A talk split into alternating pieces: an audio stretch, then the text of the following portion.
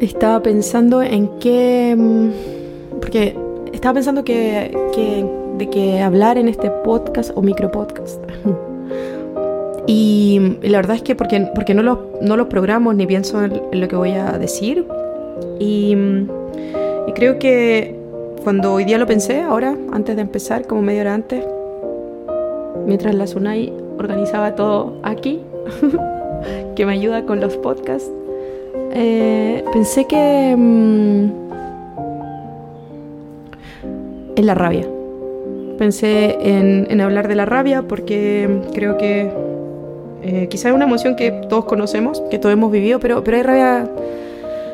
Quería hablar de la rabia acumulada, en realidad por eso el nombre del podcast, los basta que faltaron, todas las veces que quizás debimos detener a tiempo alguna situación, algún maltrato, alguna mala palabra, y no lo, no lo hicimos. Pues puede ser por varias razones.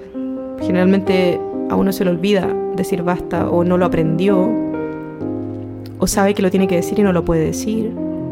Por, por aprendizaje, por experiencias. Generalmente creo que uno puede llegar a no responder, por ejemplo, una agresión por, por experiencias de vida, por una conducta aprendida en la niñez, generalmente.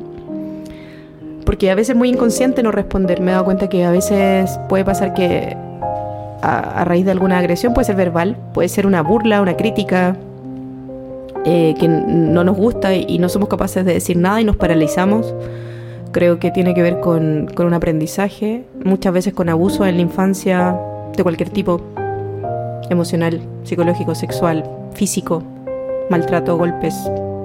Entonces nos aprendimos a no hablar y eso se va acumulando en el tiempo. Entonces a veces pasa que una persona tiene, te- contesta quizás no bien a cualquier otra persona y uno dice, pero ¿qué pasó acá? Porque no, no entendí el nivel de potencia con la respuesta.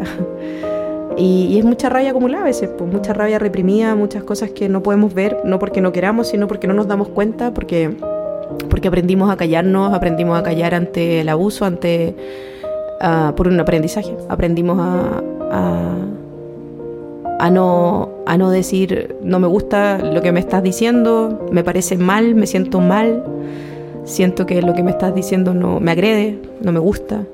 Y muchas veces nos callamos esas cosas que en definitiva después lo que se consigue es una personalidad con mucha rabia reprimida. Y, que eso en algún momento es energía y en algún momento va a salir. Entonces, estaba pensando en los basta que no dijimos. eh, cuántas veces puede ser a nivel, un ámbito personal, familiar, laboral también, a veces. Creo que la rabia es una emoción que se puede hablar mucho de ella, pero socialmente cuando una persona la expresa es como que no estuviera bien, muchas veces.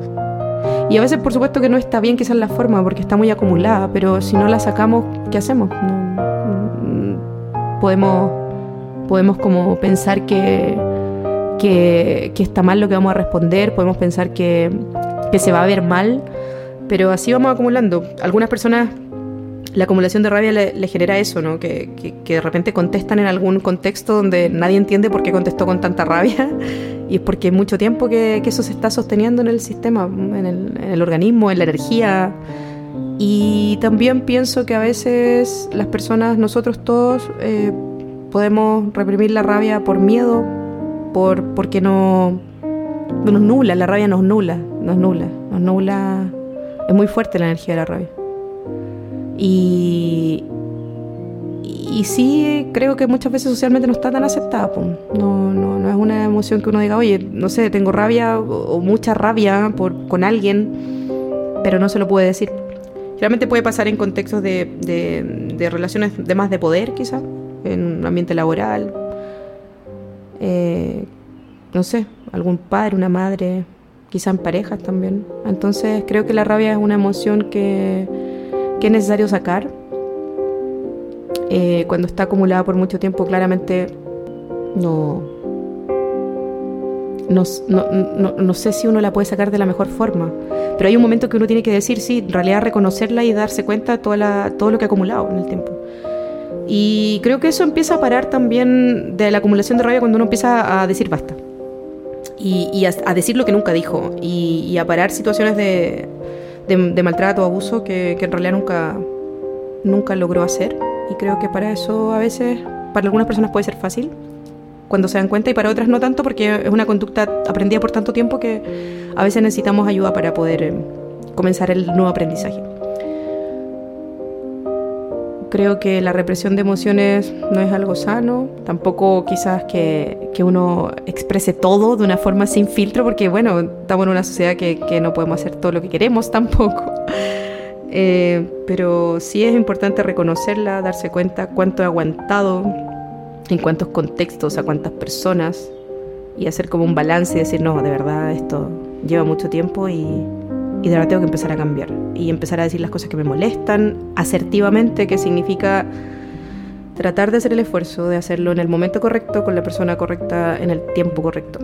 Porque si no después, bueno, o explotamos con otras personas que no le corresponde, o puede también eso eh, cristalizarse en enfermedades, generalmente en el estómago u otras, que, el cuerpo recibe también. La, la rabia es una energía que queda en el cuerpo y y que, y que no se disipa, creo, se, acumula. Eso creo que era lo que hoy estaba pensando. En, en, los basta que hay que empezar a... En los basta que no, no dijimos y bueno, en los que hay que quizás empezar a decir. Pero quizás voy a cambiar el nombre del podcast, que eso va a llamar...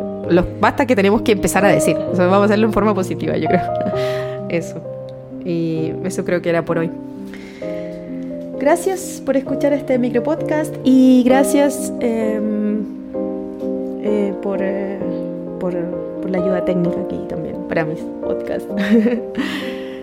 Nos vemos en, una, en un siguiente audio, en, otro, en otra grabación de podcast.